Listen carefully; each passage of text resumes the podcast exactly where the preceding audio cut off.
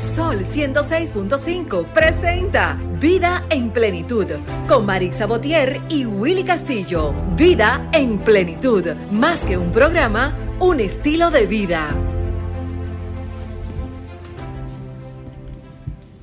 Buenos días, muy buenos días. Tengan todos y todas nosotros felices y agradecidos de un domingo más. Gracias a Dios por esta gran oportunidad que nos da de llegar nuevamente a través de Sol 106.5, la más interactiva, a este subespacio Vida en Plenitud. Un domingo hermoso, un domingo de agosto con calor, pero en buena actitud. Así que buenos días Willy, buenos días equipo. Buenos días, es un placer, un honor estar aquí un domingo más, Maritza. Eh, qué bueno, cada vez que podemos encontrarnos aquí, eh, tanto nosotros, el equipo, como con ustedes, amigos eh, Radio Escucha, que, que ya son parte esencial y nos, nos los han demostrado domingo tras domingo, Maritza. Presente, así es. Ángel, buenos días. Buenos días, Marixa. Buenos días, Willy. Romer, buenos días. Buenos días a todos los Radio Escucha. Dándole las gracias a Dios por estar aquí un domingo más en Vida en Plenitud. Y Miguel Minaya, que se integra a partir de hoy con una nota, señor, interesantísima para el sector. Así que Minaya necesita un aplauso, Claro, porque claro que sí. lo que Minaya viene a aportar es básico para el sector de, de esa zona, que él sabrá cómo, cómo la pondrá bonita, para yo no decirlo con dolor. buen día, buen día Marisa. Estoy medio ronco, vine bien, pero ahí en el- ya tú sabes, sí, Ay, vamos a empezar hoy a hablar del mercado nuevo y lo que es la remodelación del mercado nuevo, que tanto la estamos necesitando. Pero ya en el transcurso de- del programa estaríamos hablando unos dos o tres minutos de lo que es la remodelación del mercado nuevo. Así es. Así es, sí, Eh, y también. tenemos aquí a nuestra comadre Judiana, quien hoy nos Gracias, visita. gracias, gracias. Estamos a la orden. eh, para mí es un gusto estar en, en el equipo, lo que es vida en plenitud. Y muchísimas gracias, equipo. Así es. Bueno, vamos de inmediato a lo que es nuestro minuto de plenitud, porque hoy tenemos una agenda, como cada semana, una agenda educativa, pero cargada de, de buen contenido. Vamos a nuestro minuto de plenitud. Cuando regresemos, entonces ya le diremos quiénes estarán con nosotros hoy, Maritza. Nuestro minuto de plenitud es gracias a Ranton Fiesta. Si tienes una boda, un cumpleaños o cualquier actividad social, llama a Ranton Fiesta. Estamos ubicados en la calle Rómulo Betancourt, número 517, Mirador Norte, 809-537-2707. Ranton Fiesta. Nuestro minuto de plenitud de hoy, amigos, eh, dice de cosas que, que hay que cortar de raíz. Número uno, las comparaciones con los demás. Número dos, tratar de impresionar a los demás. Número tres, decir sí cuando en realidad quieres decir no. Número cuatro, culparte por los errores del pasado. Número cinco, responsabilizarte por las decisiones de los demás. Y número seis, preocuparte por lo que los demás opinen de ti. Hacemos una pausa y retornamos. Escuchas Vida en Plenitud con Marix Sabotier y Willy Castillo. Y retornamos aquí a su espacio Vida en Plenitud. En el día de hoy nos acompaña el doctor Edison Félix, quien es cardiólogo. Con él vamos a hablar sobre cómo podemos prevenir el infarto cardíaco. Señores, miren, en esta época que le estamos echando la culpa a la vacuna, él nos va a explicar de manera científica, de manera a nivel de médico, qué es lo que está pasando. Porque hay tantos infartos en personas que tentativamente son jóvenes y sin embargo tú hablas con él hoy y en la noche te dicen, murió fulano. Sí. ¿Y de qué? Le dio un infarto. ¿Pero Sí. y qué fue? Doctor, buenos días. Gracias por aceptar nuestra invitación. Bienvenido. Sí, ¿qué tal? Muy buenos días. Un placer para mí conocerlo, puesto que ya había venido aquí previamente, ya invitado por Ángel hace unos Sí. cuantos meses. Y me alegra que el equipo haya crecido. Bueno, me siento feliz de estar aquí con ustedes en el día de hoy. Gracias. Gracias a usted. Sí, lo primero que tenemos que hablar o tenemos que explicar es qué es un infarto. Un infarto es cuando cualquier tejido deja de recibir sangre o flujo sanguíneo y el cual este inmediatamente este flujo sanguíneo se corta, las células que dejan de recibir esa sangre empiezan a morirse. Y si tú no haces algo rápido, pues entonces el daño se vuelve totalmente irreversible. Ahí empieza entonces, pasa un proceso que se llama necrosis, ¿no? O muerte de, esas células. Ahora, cualquier tejido puede infartarse. El problema es que los más comunes que ustedes siempre escuchan y siempre ven que aparecen, eh, son los que afectan al corazón o al miocardio, que es el músculo cardíaco, ¿no? Entonces, espérese, doctor, perdón que lo interrumpa. Acuérdese que nosotros no somos médicos y explíquelo al pasito. O sea, el infarto no solamente te puede dar a través del corazón. No solamente afecta al corazón, sino que también puede afectar a cualquier órgano o tejido, no importa. Cu- Cuando usted dice, doctor, si, si no haces algo rápido, ¿qué es hacer algo rápido? O sea, ¿qué, qué debemos hacer ante quizá alguna señal de que podemos estar teniendo un, un- un? O ver a alguien que le esté... Exacto. ¿Cuáles son las características que Sí, debemos tomar en cuenta? Vamos a eso. Con respecto a eso, cuando el paciente va a desarrollar o está desarrollando un infarto, sobre todo el corazón, pueden o no haber síntomas. Tú puedes tener Mm. pacientes que hasta en un 20% de los casos hagan infartos silentes y que no se den cuenta. Entonces Oh. puedes tener también pacientes que pueden desarrollar síntomas que te pueden sugerir que hay un problema en las arterias que llevan sangre a ese músculo cardíaco. O sea, las arterias son como si fueran tuberías, las cuales se pueden ir progresivamente, por procesos que explicaré más adelante, pueden ir tapándose y al taparse pueden ir dando síntomas, lo cual lo pueden hacer de forma progresiva o de forma brusca. Entonces, eso va a presentar una sintomatología que lo más común que presenta es dolor en el pecho. Ahora, haciendo un- una separación de ambos, tú puedes tener un dolor de pecho que te puede iniciar eh, con la actividad física, que, oh, me está doliendo, y tú te paras y se quita, se va con el reposo. Eso es lo que le llaman angina estable. Y tú puedes tener un dolor que puede iniciar o con la actividad física o puede iniciar con el reposo, el cual, aunque tú te calmes y te quede tranquilito, él te persiste y puede durar generalmente más de 30 minutos. Ahí estamos hablando de las Ah. anginas inestables slash infartos. Dime. Eh, doctor, es ahí el punto. Entonces, ¿se podría socorrer a esa persona y evitar que el infarto proceda o se produzca? Sin medicamentos y sin tratamiento médico adecuado y un centro que lo pueda resolver, no. Usted puede inferir que el paciente puede tener uno y tiene que llevarlo a un centro para que sea atendido y se le den las primeras atenciones. ¿Por qué? Porque si tú no lo abordas a tiempo, si esa arteria se tapa totalmente y lo hace generalmente de forma brusca, puede producir un tipo de infarto que se llama ese elevado en el cual esa arteria se tapa completamente y toda esa área del corazón puede morir eventualmente. Y tú tienes un plazo de hasta 12 horas para tú poderlo abordar o tratar de destapar. Doctor, ¿cómo, cómo eh, qué, qué uno puede hacer para no esperar quizás ese dolor en el pecho? O sea, hay señales que uno dice, bueno, si tú sientes, qué sé yo, el cuerpo cansado, qué sé yo, algunas cosas, algunas señales, Pueden haber antes de... síntomas, exacto.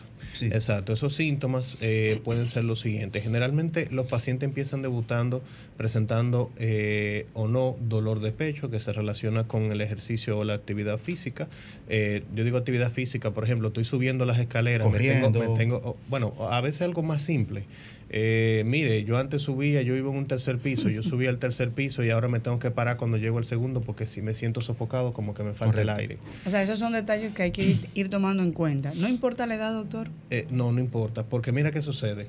La, lamentablemente, eh, aunque en promedio y estadísticamente la mayor cantidad de infartos ocurre después de los 60 años, porque la mayoría de pacientes están más o menos en ese rango, entre los 60 y los 70, se ha visto un aumento, sobre todo posterior a la pandemia, de eh, casos de infartos en pacientes jóvenes. Entonces, aquí hay un pequeño problema porque el joven generalmente cuando hace un infarto suele ser más abrupto. Y ustedes preguntarán por qué. A veces, las, eh, o en la mayoría de casos, las personas de más edad empiezan a tapar las arterias de forma progresiva. Y al irlo tapando de forma progresiva, el corazón se adapta a trabajar con esa disminución en el flujo de sangre que recibe. A veces generan colaterales eh, o arterias accesorias, otras veces no. Y cuando el infarto le da, dicen que suele ser más benigno, pero eso es muy relativo porque depende qué arteria se afecte. Ahora, el joven no. El joven no, de- no desarrolla esas colaterales. ¿Por qué? Porque generalmente son eh, pequeñas plaquitas de grasa que no son tan grandes, se rompen, se tapan bruscamente, entonces predisponen más a que ese paciente pueda morir más rápido por esta causa. Pero hay que entender que, y aquí viene la parte que habíamos hablado de prevención, eh, aunque ustedes se enfoquen mucho en qué hacemos con el infarto, el mayor problema es qué es lo que te lleva al infarto. Exacto. Entonces, si yo a ustedes, por ejemplo, le hago una pregunta, que es una pregunta un poquito personal, pero si yo le hago una pregunta a ustedes, ¿cuántos de ustedes, eh, de los que están aquí presentes, que la mayoría eh, lo veo que son de una edad un poquito más joven, han ido a evaluarse por un cardiólogo por lo menos en el último año? Yo no. Ah, bueno. Yo, yo sí, yo sí. Ángel. Sí, porque Entonces, yo no. ahí es que viene el punto de lo que le estoy diciendo. Eh, muchas veces sucede que los pacientes, por ejemplo, nunca se han tomado la presión arterial, hacen caso omiso, por ejemplo, a ciertas cosas que tú puedes ver en la familia. Vamos a ponerte un ejemplo. Si tus padres, los dos son hipertensos y edad temprana, tú tienes que chequearte la presión. chequear. Sí. Porque Sí, la bueno. presión arterial es el principal factor de riesgo modificable para el desarrollo de infarto y otras enfermedades cardiovasculares. Es como un temor, doctor. Escúchame que lo interrumpa. Tiene miedo. Por Lo general, el ser humano tiene miedo. Voy al cardiólogo que me va a encontrar. Por si estamos que usted. Sí, entonces hay Uno un lema. y me chequeo. Hay un lema que cada vez que tú vas al médico algo no encuentres. Pero eso es como el vehículo. Tú le cuechas un ruidito y tú dices, ah, eso no es nada. Y cuando tú vienes a ver, se le daña el motor. Eso es así. Entonces- Estamos conversando con el doctor Edison Félix, cardiólogo, sobre cómo prevenir un infarto cardíaco.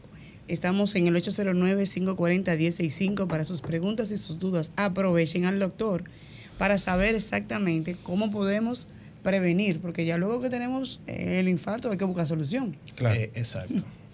Doctor, ¿cuáles son los pacientes más vulnerables a un infarto? Doctor, déjeme tomar esta llamadita y, tiene esa pregunta en línea. Hola, buenos días. Estás en vida en Buenos plenitud. días. Buen día. Aló. Sí, Ra- Ramón, Aló, ¿se oye? sí, diga. Sí, la gente buena de Vida en Plenitud, wow. El amigo de Romer. Buenísima. Ese Ese Ramón, Ramón, desde San Cristóbal. Sí, mi pregunta es la siguiente. ¿Cuáles están más expuestos a un problema cardíaco? ¿Los que hacen ejercicio o los que están obesos y no hacen ejercicio? Porque se han dado casos de deportistas que han tenido problemas cardíacos. Señores, muchas bendiciones. Gracias. Amén, gracias. Amén. Doctor, déjeme tomar esta llamadita. Tengo dos preguntas. Hola, buenos días. Sí, saludos, buen día. Buen día. Miren, yo he escuchado históricamente que el colesterol tiene una influencia importante en el tema de los infartos. Sin embargo, he escuchado también muchos médicos eh, recientemente cuestionar eso y establecer que, contrario a lo que tradicionalmente se piensa, el colesterol es bueno para la salud, aún en niveles altos, y que el verdadero infarto, o sea, que el infarto se produce cuando la arteria está debilitada y viene el colesterol como a subsanar ese hueco que se produce en la arteria y luego la tapa. Pero que en verdad el problema no es el colesterol, sino la, la arteria debilitada. ¿Qué de cierto tiene eso? Ok, Tomo esta última llamadita, doctor, y ya tengo cinco preguntas. Hola, buenos días. Sí, óigase, habla Olga de aquí del 24. Ujú. Oiga, yo quiero saber, me mucho interesada. Ba- Baja un Vale, volumen vale. del radio, por Ya favor. me moví. Este, yo quiero saber el taquicardia, que a uno le da mucho taquicardia, tengo una persona que le da mucho taquicardia. Se acuesta un chin, se alivia, ya, vuelve su vida normal. Y la mía es, este, yo me asusto, algún escucharon que se cae, pero ya vuelvo a mi normalidad. Y la otra es que yo, yo sudo mucho, sudo mucho, entonces cuando yo sudo mucho así, eh, se me da como una ansia. Lo primero que yo le recomiendo es que pase por, el, por la clínica, pase por el doctor, pero el doctor le dará las respuestas en sentido general. Ok, Olga, escúchanos en la radio. Adelante. Vamos, Doctor, por la partes, tiene por partes, Son muchas preguntas, pero vamos por parte. Primero respondiendo a la tuya, ¿cuáles son los pacientes que tienen más vulnerabilidad? Miren, lo primero que tengo que decirles con respecto a eso es que no necesariamente hay un paciente que sea específicamente más vulnerable per se, pero ese paciente debe tener factores de riesgo. Un factor de riesgo es un elemento que al estar presente aumenta las probabilidades de que algo pase.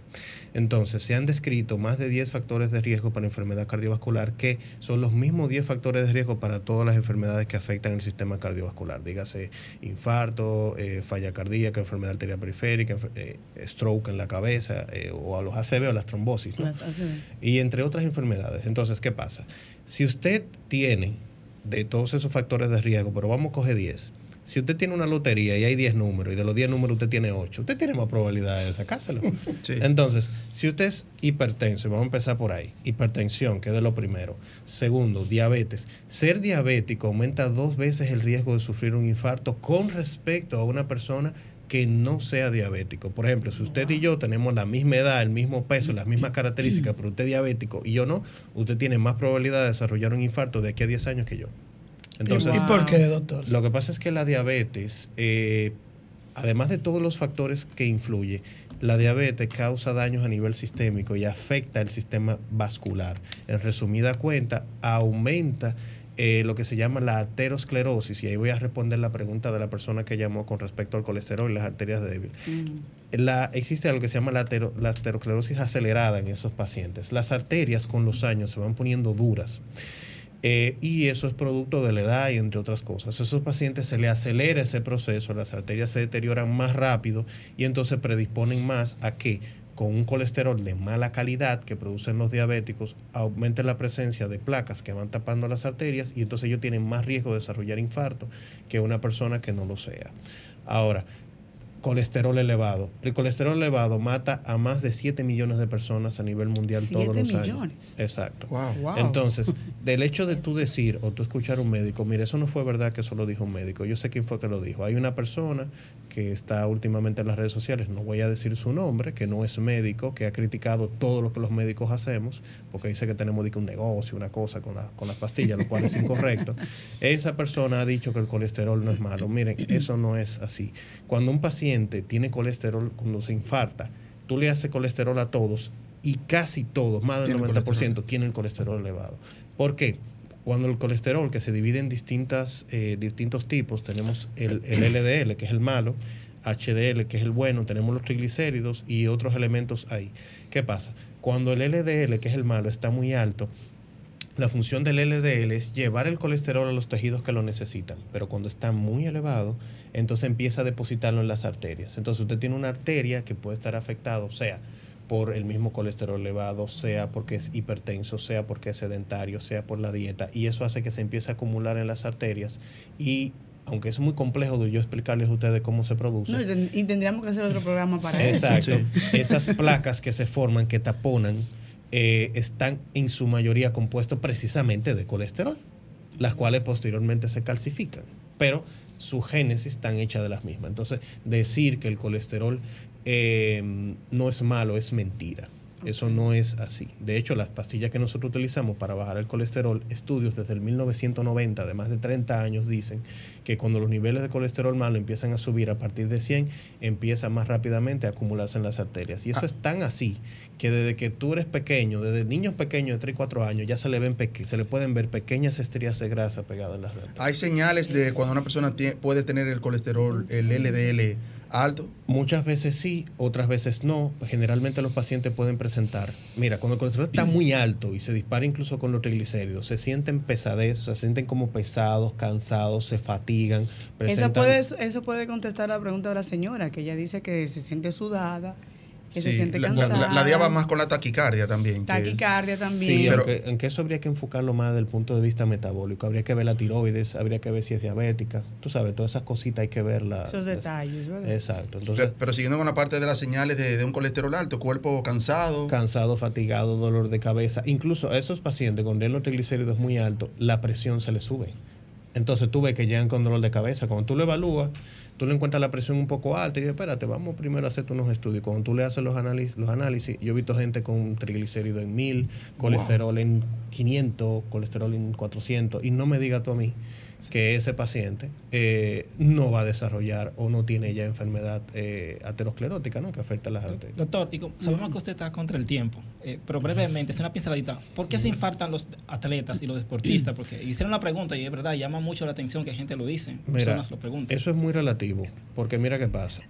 Muchas veces, si un paciente cae y muere súbitamente, lo primero que dicen que fue un infarto. La principal causa de muerte súbita en atletas menor de, se- tre- de 35 años son, uno, una enfermedad que se llama miocardiopatía hipertrófica, que eso es que el corazón se pone grueso, y al ponerse grueso por una anomalía genética predispone a arritmias, esa es la más frecuente en ese grupo. Le siguen los famosos síndromes de cuto largo. Síndrome de cuto largo son alteraciones eléctricas en el corazón que predisponen a arritmia. Después de ahí siguen eh, las alteraciones que tienen que ver con los famosos síndromes de Brugada, con los nacimientos anómalos de ciertas arterias, que las arterias en vez de salir por un lado salen por otra, y después, en mucha menor proporción que un paciente se infarte. Entonces, ¿qué pasa en muchos de los casos? A veces el paciente se muere súbitamente y no le hacen una, eh, no le hacen una autopsia, no le hacen una necropsia, y uno no sabe realmente si fue un infarto o fue una enfermedad arrítmica. Ahora bien, que tú hagas ejercicio sea asociado a que el ejercicio extenuante o de competición o de, o de gran impacto puede predisponerte a algunos tipos de arritmia cardíaca, como fibrilación auricular y otras condiciones. Pero cuando un paciente se infarta joven, siempre hay que buscar eh, qué factores de riesgo tenía que tal vez no fueron vistos en la evaluación previa que se le hicieron. El origen. Así es. Eh, Doctor, me gustaría que usted brevemente me defina colesterol malo y colesterol bueno, porque hay como...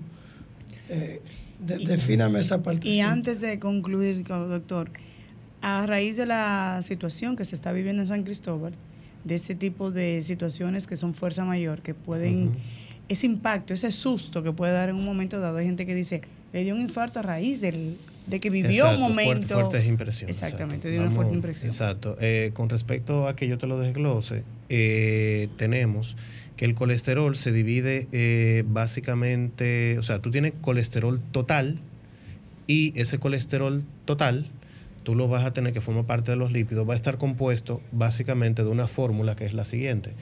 Tú tienes HDL, que es eh, lipoproteína de alta densidad o high density lipoprotein, LDL, que es de baja densidad, y tú vas a tener también eh, triglicéridos, y entre otras moléculas que no vale la pena mencionar ahora. ¿Qué pasa?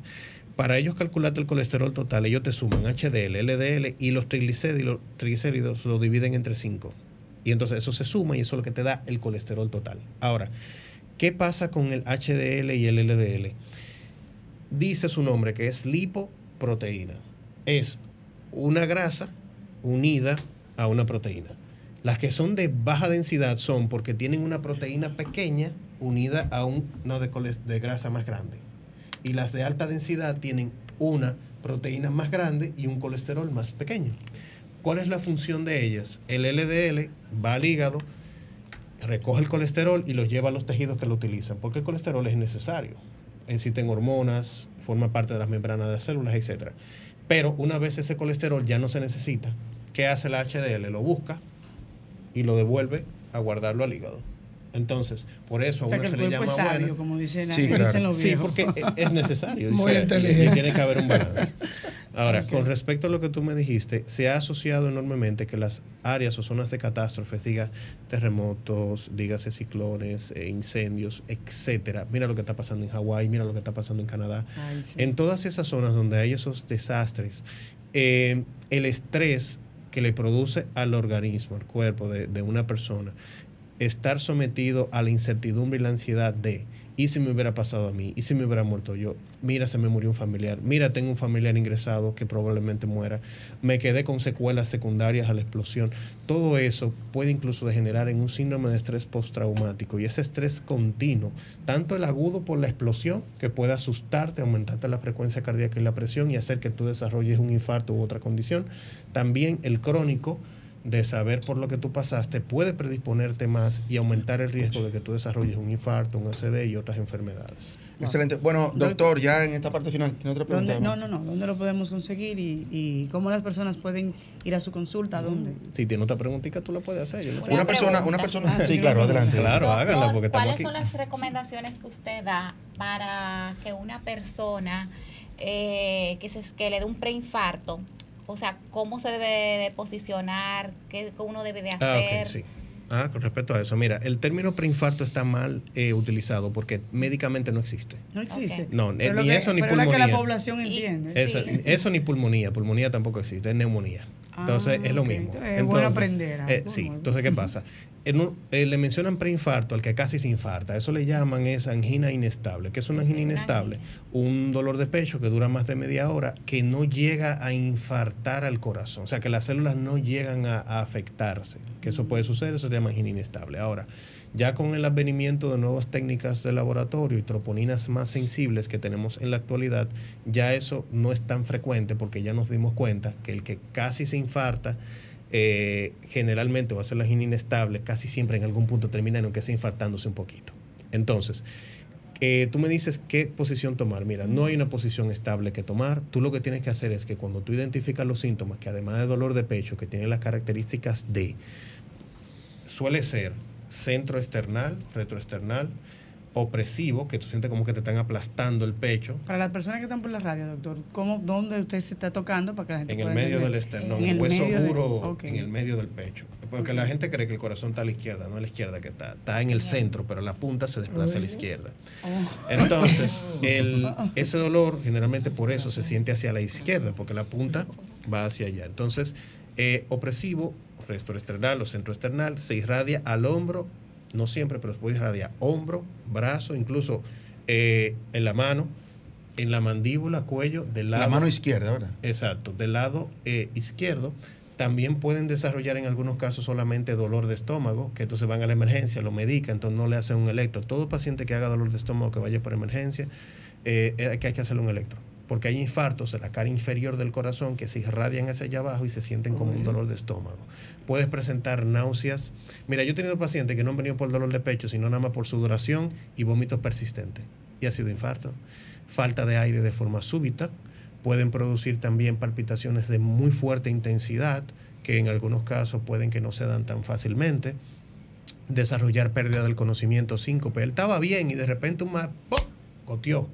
Esos Wow, pacientes eso pueden pasa, presentarse, sí. exacto, como un infarto. Entonces, cuando tú identificas eso, no es quedarte en tu casa de necio diciendo tú no tienes nada, tienes que ir a que te atiendan. Entonces, cuando son infartos, tienes que ubicar centros grandes, o sea, eh, lugares grandes que tú sabes que esa es otra cosa que tenemos que eh, mejorar en este país.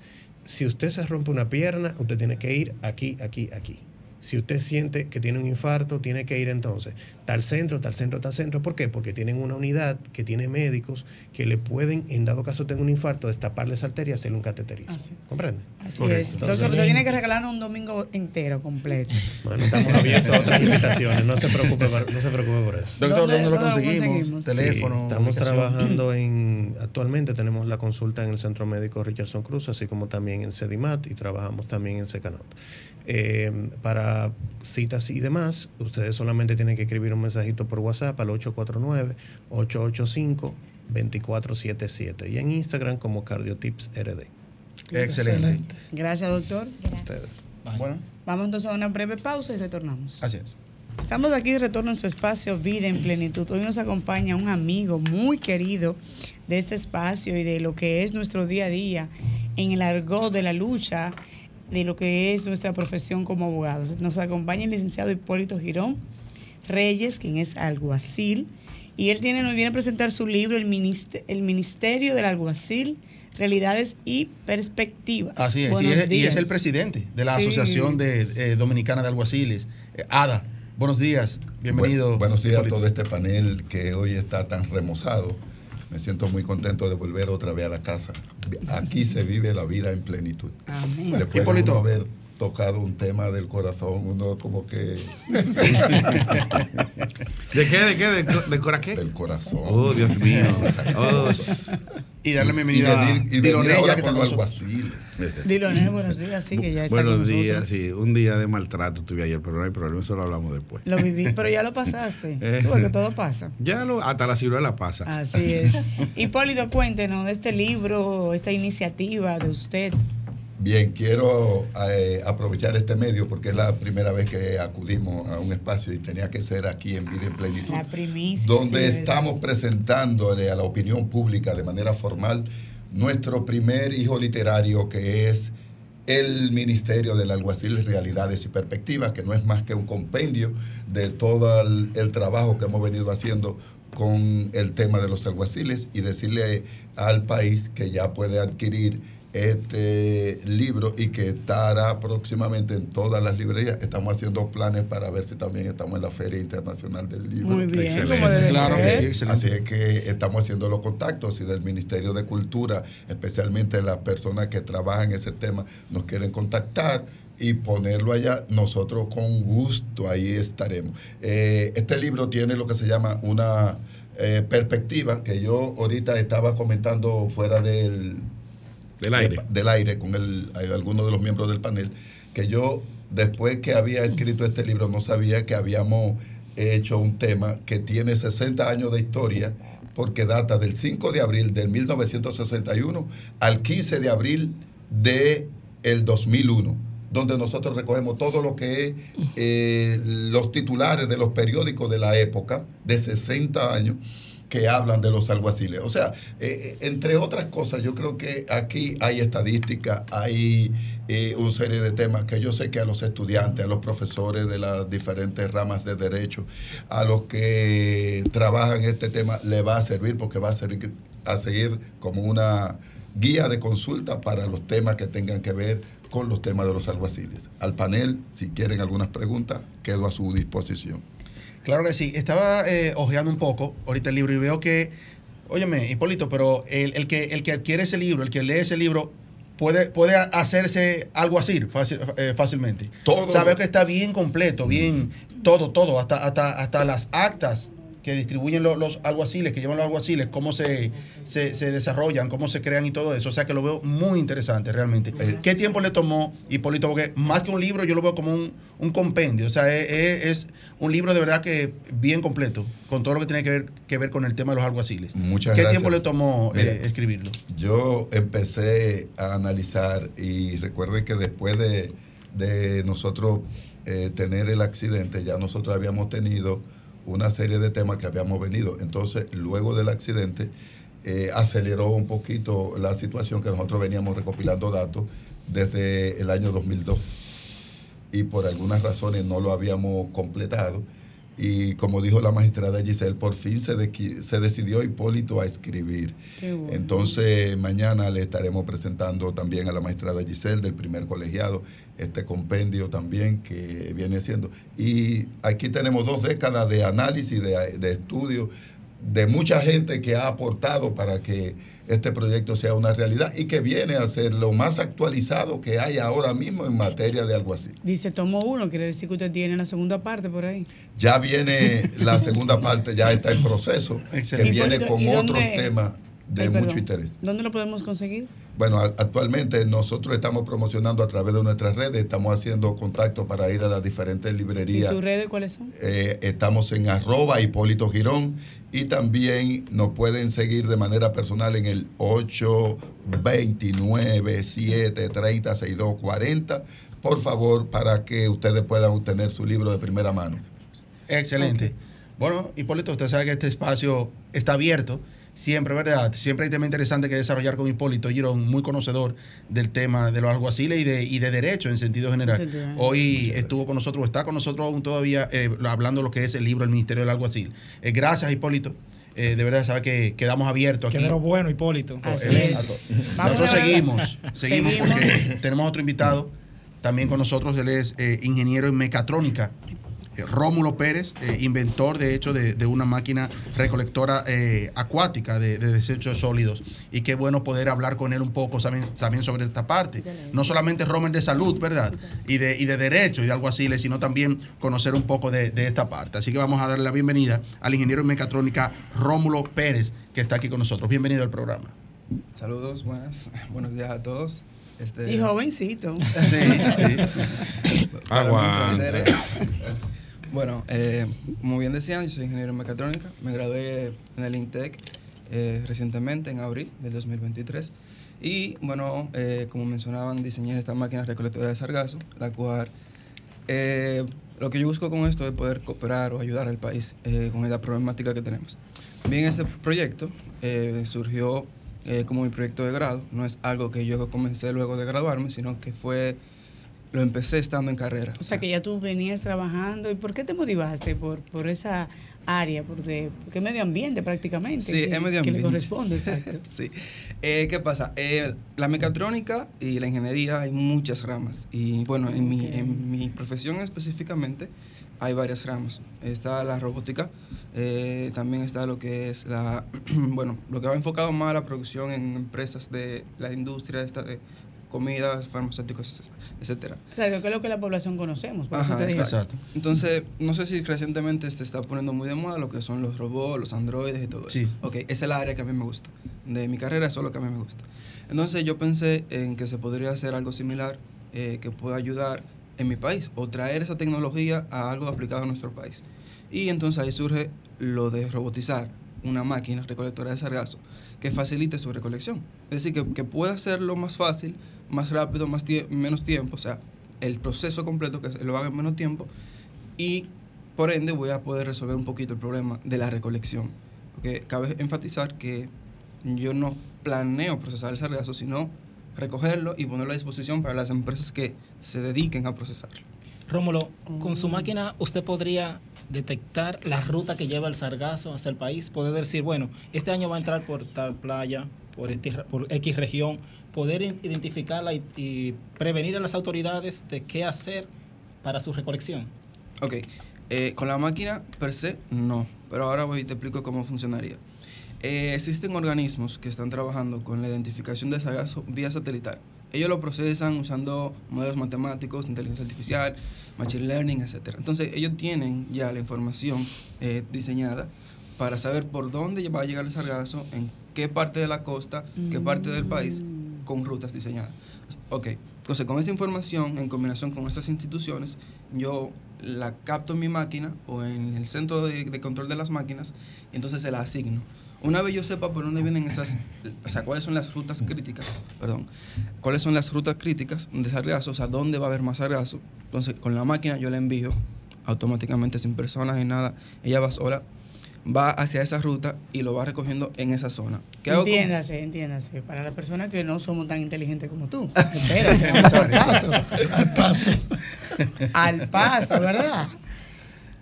Eh, hay sargazo en Boca Chica. Por ejemplo, sí. Por ejemplo. Entonces tu máquina detectó que existe el sargazo en Boca Chica, tú, le, tú la mandas un comando, en Sí. el sentido general. Y ella se encarga entonces de recolectar o recoger como si fuese lo que recogen la basura, Ah. pero en su, en su trabajo. ¿Saben es- cuáles son las eh, aspiradoras estas que venden ahora portátil, que son para la casa, que limpia el piso? Sí. Exacto. Es un concepto similar a eso. Explícalo al paso, exacto. es un concepto similar a eso, solo que la máquina lo hace dentro de la casa, obviamente es Mm. local, no usa na- ningún satélite ni nada de eso. Mm. Entonces, con mi máquina sería algo similar, pero con información satelital y, y dron de soporte. Tú registraste eso, ¿verdad? Tú... Eh, recientemente, bueno, sí está en proceso de patente, ya estoy en los Exacto, tú patentaste. Claro. Exactamente. Sí, claro. ¿Cuál es la distancia que puede recorrer el equipo eh, y qué capacidad de sargazo puede recoger? Porque me imagino que debes tenerla en un sitio donde la pongas en agua, qué sé yo, decir Río Sama, de- si quiero recoger en Boca Chica, o sea, ¿de dónde a dónde puedo y de qué tamaño es, el, es la máquina? El diseño eh, es obviamente grande, pero ¿qué pasa? En ingeniería, cuando tienes un proyecto, tú no procedes a hacer la parte grande de inmediato. Un prototipo se hace. Lo que yo tengo Exacto. actualmente es un prototipo. Ok, Mi prototipo de esa máquina eh, es aproximadamente de un metro, un poquito más grande que eso, por ejemplo. La mitad de un vehículo, para que la gente tenga una idea. Más o menos, sí, un poquito más pequeño. Pero la Pero un mitad, vehículo en- una camioneta no cabe, doble cabina. De- La de mitad por eso, la mitad de un vehículo usualmente es un metro por dos y medio o, o uno y medio por ahí. Sí. Pero en el diseño sí. Eh, ok, hay. Yo tengo pensado hacer otra parte, otra etapa de, de- para la máquina, pero la que actualmente tengo funcionaría un poquito más allá, que te digo, no te puedo decir un metraje desde la costa, pero eh, podríamos decir algunos, después de algunos 30 a 40 metros eh, funcionaría. Existe actualmente lo que son barreras de contención. No sé si la han visto. Punta- Sí, sí. En Punta Cana y por ahí. Pero Boyas, boyas flotantes para aislar para el sargazo. evitar que el sargazo pase y llegue hacia la arena. O sea, la máquina operaría a partir de ahí, para que tengan una referencia más clara. Porque si opera más para acá, entonces se encalla. Ella recolectaría y tiene la capacidad de, porque el sargazo pesa al estar mojado. Sí, tú diseñas para que pueda eh, aguantar cierta capacidad en toneladas de sargazo. Actualmente el diseño eh, que yo tengo es para que aguante unas 15, 20 toneladas. Ya. ¿Te ha, te ha contactado el Estado, ya que la playa está muy vulnerable con el sargazo? Realmente no. O sea, Hasta ninguna institución te sí, ha sí. identificado, te tiene ubicado. A, a Porque usted y es a un los demás, tema- porque hay otros estudiantes que han sido brillantes. A ninguno lo han ido identificado para tenerlo ahí como reserva en sus proyectos. En, en el proyecto mío eh, no conozco, pero en otros proyectos, eh, ¿qué te puedo decir? Que yo conozca eh, el equipo de la NASA, pero no conozco otro. Pero tendría entonces tú que hacer contacto con el Ministerio de Turismo. de Turismo y medio ambiente. medio ambiente. Sí. Eh, es un poquito eh, complejo. Pero has sí. tocado- has Planifica- tocado economía y planificación Yo he tocado también. Alguna puerta, pero no se me ha dado. Eh, yo primero, cuando fui, creo que estaba un poquito temprano por, por la etapa del proyecto. Y segundo, tampoco he, he sentido que he tenido como el apoyo. Sí, pero búscalo, porque es un tema muy Sí. vulnerable. Lo que tiene que ver con turismo. Turismo es un tema que tú sabes que es bien complicado, porque cuando la playa tenemos lleno de, de, de sargazo es un tema. Que, que es bueno aprovechar este medio Que- también y hacer Sí, el, hacer el Sí. llamado. el llamado. Este, Para, para esa. así como te dicen, el, a- el hacer sar- esa cita. El sargazo es... Y decirte que las cosas no llegan, hay que buscarlas. Sí, claro que Ah, sí. Está presentando algo de mucho interés para todos, para el país. ¿Cómo te localizan? ¿Cómo pueden localizarte? Bueno, ok. Eh, eh, yo estoy eh, formalizando una empresa para el diseño y la y la, ofrecer los servicios de Sargazo. La máquina yo la nombré y la empresa Sargasum, así mismo en, en Instagram, Sargasum con Z, la segunda.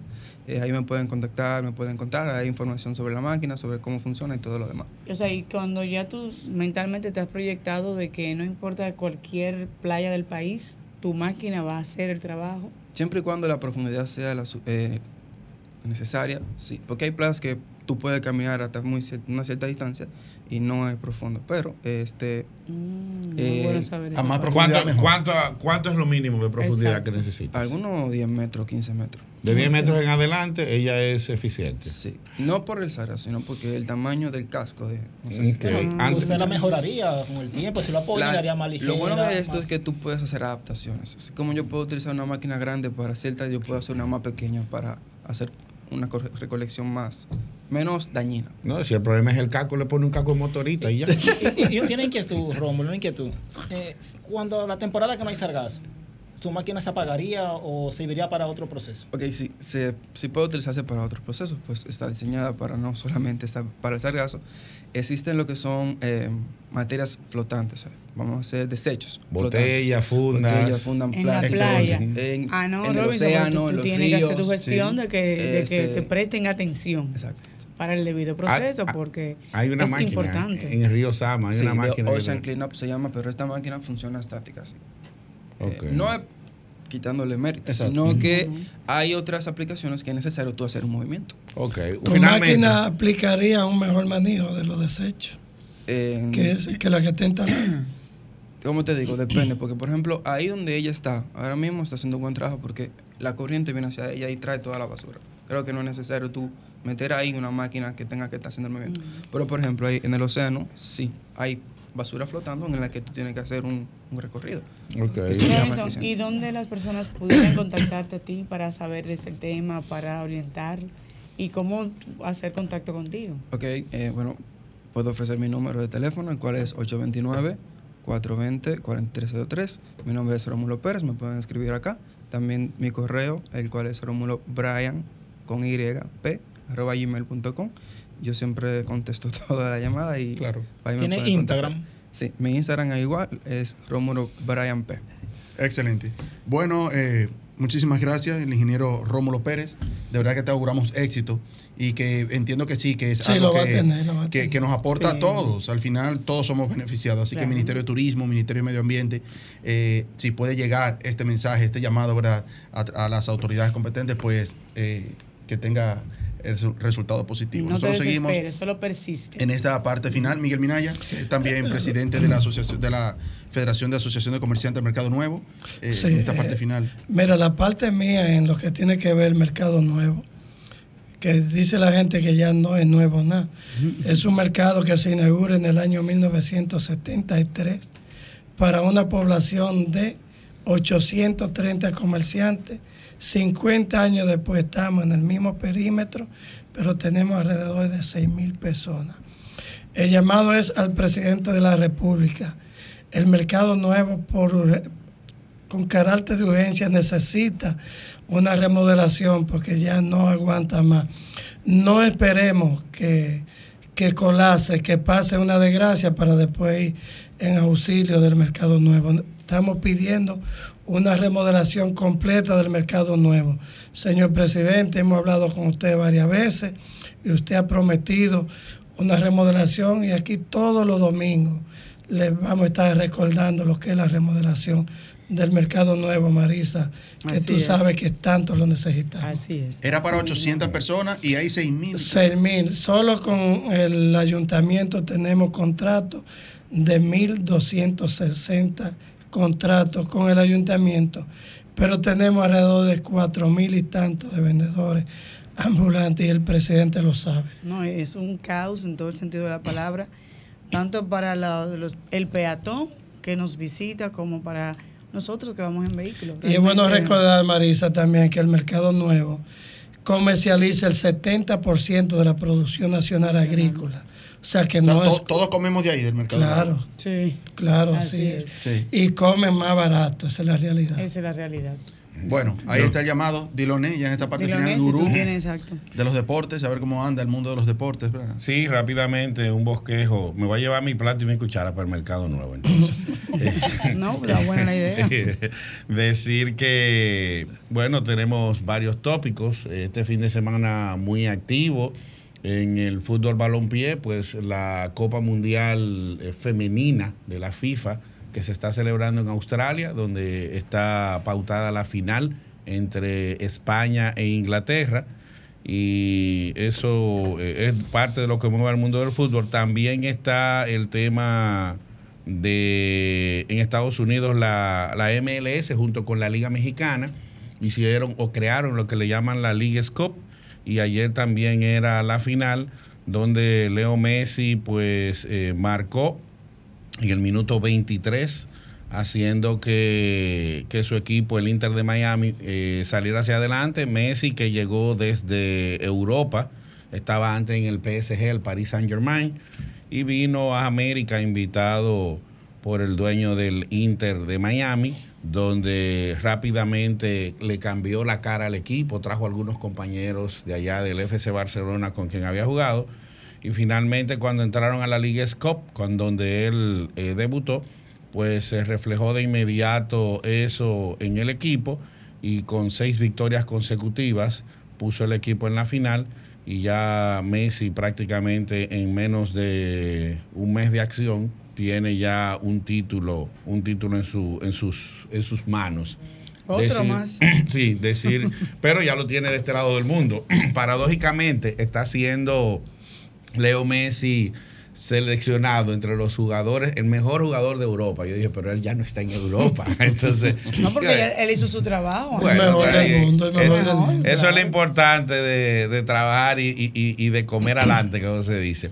Entonces, ese es de uno- de uno de los tópicos interesantes. Otro tópico importante es la selección dominicana debuta el próximo viernes en el Mundial de Baloncesto. Esta es la, esta es la de básquetbol la cual se enfrenta a Filipinas, que es el anfitrión. O sea que nosotros vamos a estar de inmediato en la primera cartelera, vamos a estar en primer orden.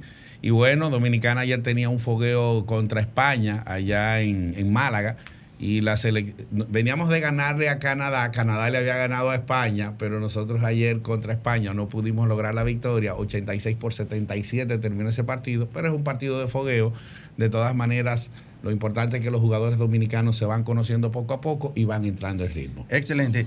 Quiero aprovechar ya este minuto que nos queda para felicitar al equipo que somos también parte de nosotros mismos, Mercado y Sociedad. Sí, Quiero un aplauso se- para Mercado y Sociedad, el programa de televisión que ayer celebró sus cinco años, cinco Sí, aniversario, Miguel sí es. Que también recibió un reconocimiento de parte de nosotros el equipo. Sí, sí, Eh, fue tremendo. Un excelentísimo programa. programa, ayer, Diloné, Cinco Marisa años estuvo por allá. ayer. Hermoso, sí.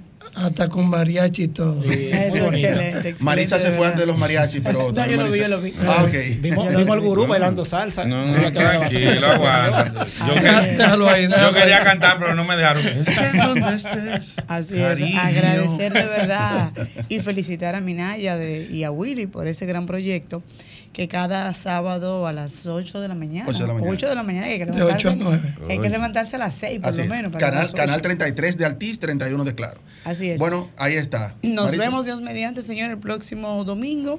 Agradecer a todos y cada uno de los radioescuchas y nuestros invitados en el día de hoy. Hasta la próxima, Dios mediante. Sol 106.5, la más interactiva. Una emisora RCC Miria.